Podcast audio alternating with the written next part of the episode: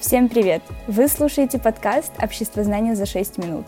Меня зовут Трискина Полина, и сегодня за 6 минут я объясню вам одну из тем общества знания. Каждая страна в мире проходит свой путь экономического развития. Различия в экономической системе зависят от многих составляющих – уровня технического прогресса, преобладающей формы собственности, а также экономической деятельности. Экономическая система – это синтез всех элементов, составляющих экономические отношения и их структуру. При определении вида экономической системы особое внимание уделяется следующим показателям. Первый показатель – это форма собственности на средства производства, то есть кому принадлежит собственность. Второй – это способ распределения ограниченных ресурсов, то есть кто получает ресурсы и прибыль от них. И третье – это способ регулирования экономики, кто управляет производством.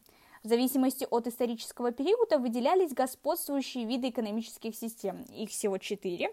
Это традиционная, административно-командная или плановая, рыночная и смешанная. Вообще хочется сказать, что никогда не существовало в чистом виде какой-то определенной системы. То есть, как правило, все эти системы смешанные. Но чтобы внести ясность, предлагаю углубиться в каждую по отдельности.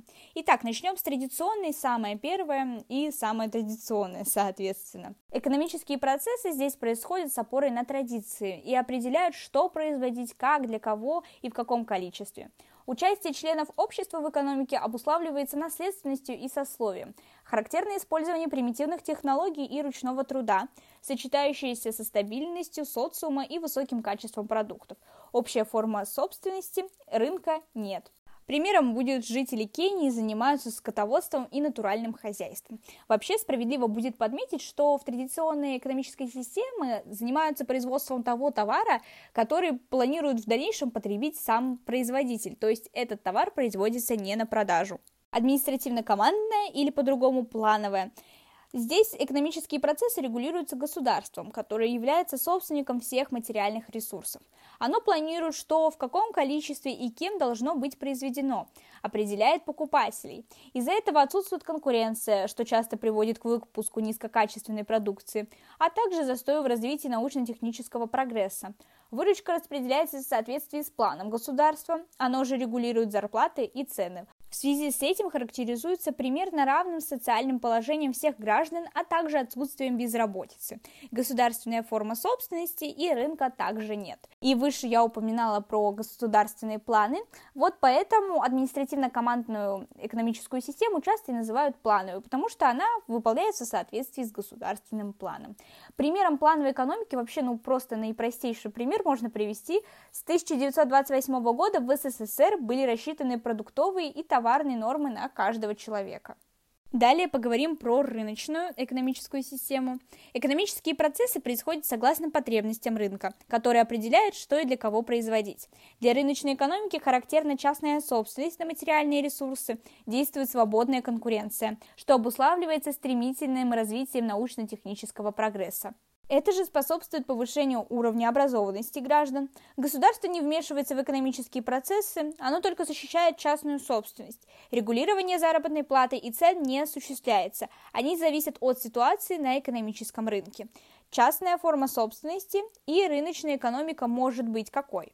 Она может быть свободной, то есть цены формируются спросом и предложением, регулируемой, Цены формируются спросом и предложением, но корректируются государством. То есть, ну, может устанавливаться какой-то минимум на определенные продукты или, наоборот, максимум фиксированы, и это цены устанавливаются государством. Ну, то есть, по сути, уже здесь можно видеть черты чего-то смешанного.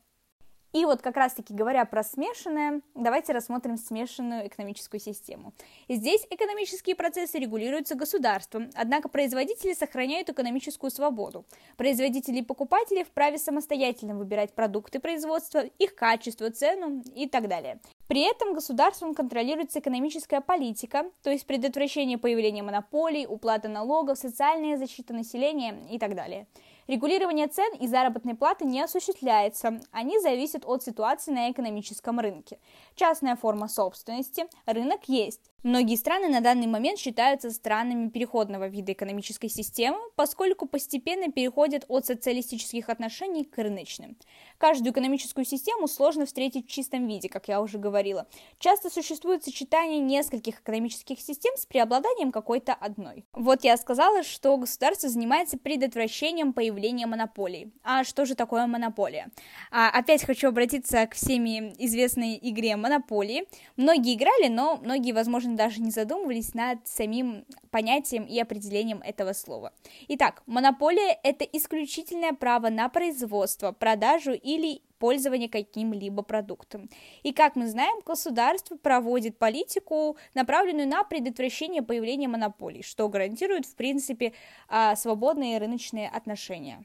Сегодня мы очень быстро разобрали основные экономические системы. Надеюсь, с ними у вас не будут возникать больше трудностей.